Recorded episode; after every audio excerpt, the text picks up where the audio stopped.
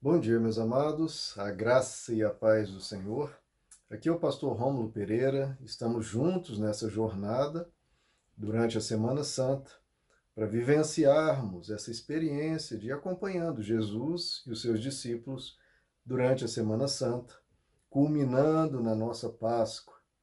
Que a gente vá meditando em cada acontecimento, em tudo que Jesus falou, em tudo que Jesus explicou para que a gente possa, nas nossas vidas, fazer com que Deus não morra, pelo contrário, que Ele seja sempre vivo e cada vez mais vivo, cada vez mais brilhante no nosso coração, na nossa alma.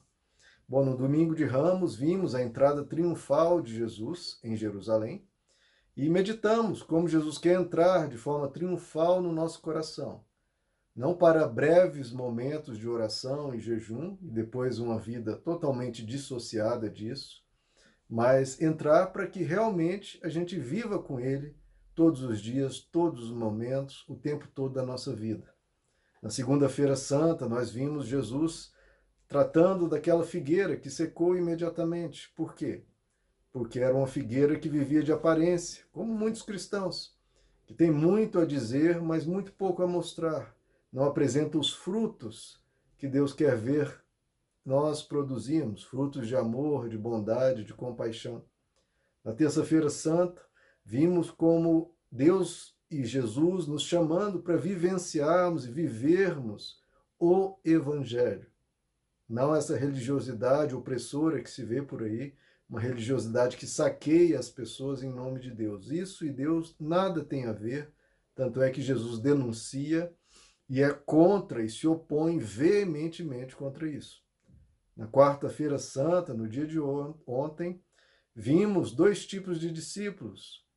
Aquele discípulo que vê Deus como um meio para atingir os seus sonhos, os seus desejos, geralmente egoístas.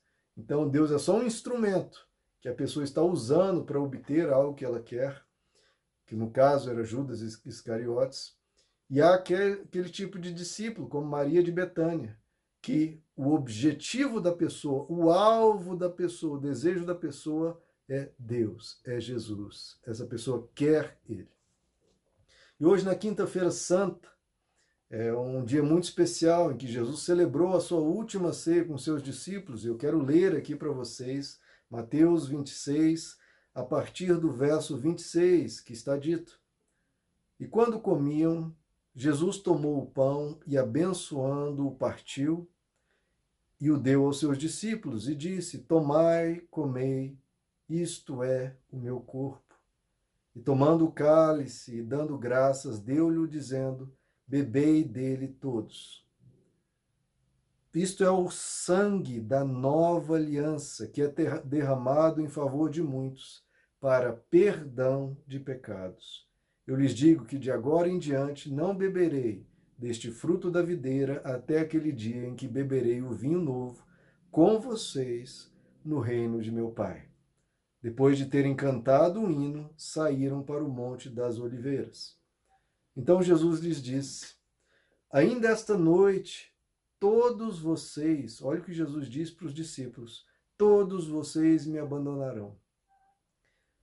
E eu vou para o verso 33. Pedro respondeu: Ainda que todos te abandonem, eu nunca te abandonarei. Respondeu Jesus: Asseguro-lhe que ainda esta noite, antes que o galo cante, três vezes você me negará. Mas Pedro declarou: Mesmo que seja preciso, Jesus, que eu morra contigo, eu nunca te negarei. E todos os outros discípulos disseram o mesmo. Vamos ler mais um pouco? Então Jesus foi com seus discípulos para um lugar chamado Getsemane e lhes disse: Sentem-se aqui enquanto vou ali orar. Levando consigo Pedro e os dois filhos de Zebedeu, Tiago e João, começou a entristecer-se e a angustiar-se. Disse-lhes então: A minha alma está profundamente triste, numa tristeza mortal. Fiquem aqui e vigiem comigo. Indo um pouco mais adiante, prostrou-se com o rosto em terra e orou: Meu pai, se for possível, afasta de mim este cálice. Contudo, não seja como eu quero, mas sim como tu queres. Depois voltou aos seus discípulos e os encontrou dormindo. Vocês não puderam vigiar comigo nem por uma hora? perguntou ele a Pedro. Vigiem e orem, para que não caiam em tentação. O espírito está pronto, mas a carne é fraca. Bom, queridos, quero analisar alguns pontos desses trechos que nós lemos. Primeiro, Jesus avisou, né, que todos os discípulos trairiam Jesus. Todos o abandonariam. É claro que muitas vezes nós focamos muito no discípulo que teve a traição mais grave, que vendeu Jesus, que levou seus inimigos a prenderem Jesus, Judas Iscariotes. Mas não podemos deixar de notar que todos os discípulos abandonaram, traíram Jesus, negaram Jesus. Então veja, queridos, primeira coisa que temos que ter um cuidado, justamente nesse, nessa semana de quebrantamento, que estamos nos examinando. Pode ser eu o traidor, pode ser você. Queridos, todos nós somos falhos. A primeira coisa é reconhecermos que podemos errar. Porque senão a gente cai em um erro. Se nós dissermos que não vamos errar, não vamos trair, nós já traímos. Porque caímos no erro da soberba. Aquele que diz que não peca, como diz João em sua carta, é um mentiroso. Então, quem diz que não peca, já acabou de pecar mentindo. Quem diz que não vai trair, que nunca, eu jamais, caiu no pecado da soberba. É impressionante que nós sempre achamos que o problema é o outro. É o outro que vai falhar, é o outro que vai fazer. Eu, jamais. Mas o livro de Provérbios nos diz que a soberba precede a queda. A soberba ou o orgulho precede a ruína. Então, essa já é uma semente muito perigosa. A hora que a pessoa acha que não vai cair. Como Deus disse a Adão: Adão, cuide do jardim, cuide. Mas ele estava despreocupado. Bom, vou cuidar por quê? É eu que estou aqui. Comigo aqui, tudo está certo, tudo vai dar, tudo vai ser perfeito. Então, já antes da própria queda de Adão e Eva, já havia essa soberba, essa falta de zelo, essa falta de cuidado. E o que Jesus diz é que os que se exaltam serão humilhados. Já os que se humilham serão exaltados. Porque, por exemplo, Deus me conduziu, Deus tocou no meu coração, eu queria trazer mensagens vibrantes, mensagem de coragem, mensagem de ânimo, ainda mais nesse período de quarentena, queridos. E para mim seria mais fácil, mais cômodo trazer mensagens desse tipo. Mas elas estão aí aos borbotões. Só se faz isso, só se quer afagar o ser humano. E se esquece de levar o ser humano a se quebrantar. Deus diz: Eu habito com o quebrantado e contrito de coração. Você quer Deus habitando com você? Então você tem que estar contrito, você tem que estar com a sua alma muitas vezes quebrantada diante de Deus para todas as coisas que você precisa melhorar, para todos os frutos que você precisa produzir, lembra da figueira? Para evitar todas as desculpas e justificativas que às vezes nós damos, olha Deus depois, lembram da parábola das bodas? Para evitar que a gente caia numa religiosidade nociva para nós e para as pessoas ao nosso redor. Lembram da denúncia que Jesus fez aos fariseus e saduceus? E temos que ir para o Evangelho. Esse quebrantamento para abrirmos, escancararmos as portas do nosso coração para que Jesus entre, não para breves momentos conosco, mas para uma caminhada contínua. Então veja, há um chamamento para o quebrantamento, para a gente evitar cair nessa soberba, evitar que a gente se exalte porque se a gente ficar se exaltando, a gente vai acabar caindo lá na frente e seremos humilhados. Agora, por isso que Jesus aponta, a atitude mais segura sempre é o quebrantamento. Porque se a pessoa está quebrantada, como naquela oração do publicano do fariseu, o fariseu dizendo: Ó oh Deus, como eu sou maravilhoso, como eu sou fiel, como eu sou dedicado, quantas vezes eu oro, quantas vezes eu jejuo. Jesus diz: essa pessoa fez uma oração que não agradou a Deus. Foi uma oração que não foi para Deus, foi um autoelogio. Ele ficou se auto-louvando. Já o publicano, ele batia no peito, não ousava olhar para os céus, ele não olha, ousava olhar e falava: Senhor, tem misericórdia de mim, que sou pecador. Tem misericórdia de mim. Então, queridos, muitas vezes, e Jesus diz que essa pessoa saiu justificada. Essa pessoa disse a verdade, não caiu na soberba dos discípulos, mas se quebrantou. Deus quer pessoas assim, porque aqueles que se quebrantam serão exaltados. Então, quando você vê mil e uma, milhares e milhões de pregações, que não há esse chamamento por quebrantamento, aí a gente tem que se perguntar: peraí. Se a atitude mais segura é a gente se quebrantar, porque isso sim vai gerar na pessoa esse ímpeto, essa força, essa dedicação, esse esmero, esse esforço para eu vou buscar a Deus, eu vou estar com Ele. Isso que vai produzir o quebrantamento. E Deus quer gerar isso em nós. Já soberba, Deus pode deixar, conte comigo. Olha, Deus, fica tranquilo. Você está muito preocupado, Deus. Não se preocupe. Ainda que eu tenha que morrer por ti, eu dou a minha vida por ti. Essa é a conversa né, daquele parábola dos dois filhos. Aquele filho que diz: Ah, Deus, pode deixar que eu vou. E ele não vai. Já aquele outro filho que ele se quebranta, mesmo tendo seus erros, ele se quebranta e, e acaba indo. Outra questão que nós vimos aqui, Jesus perguntando aos discípulos: vocês não podem aqui orar comigo por uma hora? Vocês não podem ficar um pouquinho aqui comigo, passar tempo com Deus? Queridos, as pessoas ficam horas em cinema, nas mídias sociais, assistindo os filmes, nos noticiários, na TV, tudo isso muito bom. Tudo isso, por favor, continuem fazendo isso. Continuem buscando entretenimento, informação, conhecimento, tudo isso não é só lícito, como importantíssimo. O que não podemos deixar de fazer é passar tempo com Deus, principalmente quando Deus nos chama. Jesus chamou os discípulos: venham aqui, fiquem um pouco comigo.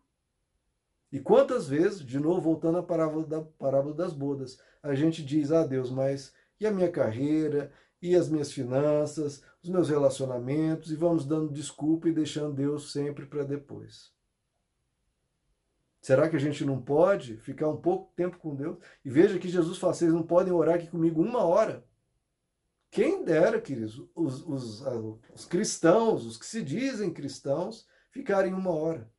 Estou colocando vídeos aqui na Semana Santa, de 20 minutos, 15 minutos, e é muito difícil levar um cristão. Veja, eu não estou falando de uma pessoa que não é, estou falando de alguém que se diz cristão. Ouvir os 15, 20 minutos, só falta você parar o vídeo agora, né? Aí a gente tem que ver quem nós somos. Será que a gente não pode passar um tempo pequeno desse, 20 minutos do dia, meu irmão. Ainda mais numa semana santa. Uma semana que estamos falando sobre a morte de Deus. A morte de Jesus. E a gente não pode ficar um pequeno, minúsculo tempo com ele, deixando Deus falar. Ele falar: "Ah, mas não tá, não está afagando minha alma, não está, né, fazendo um cafuné em mim. Será que a gente não pode nem na Semana Santa lembrar qual é o nosso alvo, a quem devemos buscar, a quem devemos servir. Passar um tempo. Será que vocês não podem vigiar comigo? Nem por uma hora, nem por 20 minutos, todos os dias que seja, principalmente na Semana Santa. E Jesus diz: se vocês querem realmente evitar trair, evitar deixar a sua vida espiritual esfriar, porque muitos cristãos dizem: "Ah, minha vida espiritual não está muito legal, eu estou um pouco frio. Deve ser culpa da igreja, deve ser culpa do pastor, deve ser culpa disso". Uma pergunta: será que ele passa esse tempo com Jesus? E será como Jesus diz: se você não quer entrar em tentação, a receita é fácil: vigiai e orai. Vigiai e orai. Então você tem essa atenção esse cuidado com a sua alma, com o seu espírito, nessa atitude de prevenção, né? vigiar, é você ficar atento, você ficar alerta, é você já ir cuidando antes e orar. Estar tempo com Deus. ao longo da vida, não em breves momentos. Vigiai e orai para não entrar em tentação. E temos falado, queridos, sobre esse quebrantamento, sobre essa importância de analisarmos a nossa vida espiritual. Um dos principais conselhos do Evangelho é examinai-vos a vós mesmos. Examinai-vos. Essa semana é uma semana de exame, de analisarmos o que estamos produzindo na nossa alma, no nosso coração, o que está dentro de nós. Quais são os nossos alvos? Quais são as nossas vontades? Qual é a nossa mentalidade? Como é o nosso viver com Deus? E enquanto isso, Deus está fazendo o quê? Será que Deus está super aborrecido, super irritado, né, irado, ele vai pesar a mão sobre nós, ou vai lançar maldições sobre nós, ou vai nos castigar. Não, queridos, porque senão aí cairíamos o quê? Naquela religiosidade adoecida dos fariseus, que Jesus condenou, que só põe fardo sobre a vida humana. Enquanto os discípulos estavam sem vigiar com ele, sem orar com ele uma hora, na soberba, Judas Iscariotes vendendo Jesus por 30 moedas de prata, tudo o coração cheio de traição, cheio de abandono, cheio de desleixo para com Deus. O que Deus estava fazendo, queridos? O que Deus estava fazendo na pessoa de Jesus? No meio de abandono, traição e desleixo. O que Jesus estava produzindo? Ele estava oferecendo aos discípulos a Santa Ceia. Oferecendo aos discípulos uma nova aliança, uma aliança feita no sangue e na carne do próprio Deus. Enquanto os seres humanos estavam em suas fraquezas, Deus se fez fraco, Deus se entregou, enquanto o ser humano o negava. Enquanto o ser humano dizia não, depois, talvez, ele dizia sim, eu lhes quero, estou aqui, estou fazendo isso por vós. Essa é a aliança feita no meu sangue. Ele ainda diz: essa é a última vez que eu vou cear com vocês, mas haverá o dia em que eu cearei com vocês na glória eterna do Pai. Ele está nos aguardando. Então, veja o que ele faz. Ele nos dá essa nova aliança ele se entrega para nós, prepara uma morada nos céus e nos chama a sempre lembrar dele. Fazei isso em memória de mim. Façam isso em memória de mim. Lembrem-se do quanto eu vos amo, porque isso vai lhes dar poder, vai lhes dar um coração para que vocês possam produzir frutos, para que vocês possam abrir o coração de vocês, para que vocês venham para o Evangelho, não para a falsa religiosidade do medo para que vocês sejam um discípulo como Maria de Betânia, que louva e busca Deus como seu alvo. Deus estava lutando por nós enquanto nós o abandonamos. Jesus estava orando por nós quando nós estávamos dormindo. E veja o desejo dele por nós, queridos. Ao ponto de orar: Pai, que seja feita a tua vontade e não a minha. Por, por um mero desejo pessoal, eu prefiro não sofrer, eu prefiro não morrer, eu prefiro estar bem. Mas por nós, para cumprir a vontade do Pai, que nos amou de tal maneira que nos deu o seu Filho unigênito, para que quem nele crê não pereça, mas tenha vida eterna. Ele fez a vontade do Pai, que era nos amar. Ele fez a vontade do Pai, que era dele também, mas não da, da carne, porque a carne quer sobreviver, a carne não quer sofrer. Mas ele, no Pai, tinha essa vontade, fazer o bem por nós, nos salvar, nos oferecer perdão. Enquanto os discípulos pecavam, Jesus diz: Essa é a nova aliança no meu sangue, no meu nome, para perdão de pecados. Temos falado essa semana de vários erros que cometemos, queridos. E nesse dia de hoje, até para quebrar a soberba, para não dizer, ah, essa mensagem do pastor Romulo é para aquela ou aquela outra pessoa. Não é para nós, é para mim. Para mim e para você. Para não cairmos nesse erro de soberba e dizer, não, é para mim, é para mim. Sabendo que Deus oferece para nós o perdão dos pecados. Essa é a aliança feita no meu nome, aliança para perdão de pecados. uma aliança feita no sangue e na carne dele. Ele nos quer, ele nos perdoa. Enquanto pecamos, ele oferece gratuitamente o perdão. Enquanto falhamos em orar, ele intercede por nós, ele é o nosso advogado. Ele nos ajuda, ele intercede por nós junto ao Pai. Queridos, com Deus tão maravilhoso como esse, será que a gente não pode se quebrantar, nem que seja uma semana, esquecer um pouco os nossos dilemas, as nossas angústias, as nossas dores, as nossas tristezas e falar: esse Deus tão bom, tão maravilhoso, que oferece perdão, oferece a si mesmo, todo ele, ele se entrega de corpo, alma, para nos dar a vida. Então eu preciso realmente me voltar para ele, porque ele se voltou para mim. A Bíblia nos diz que ele nos amou primeiro.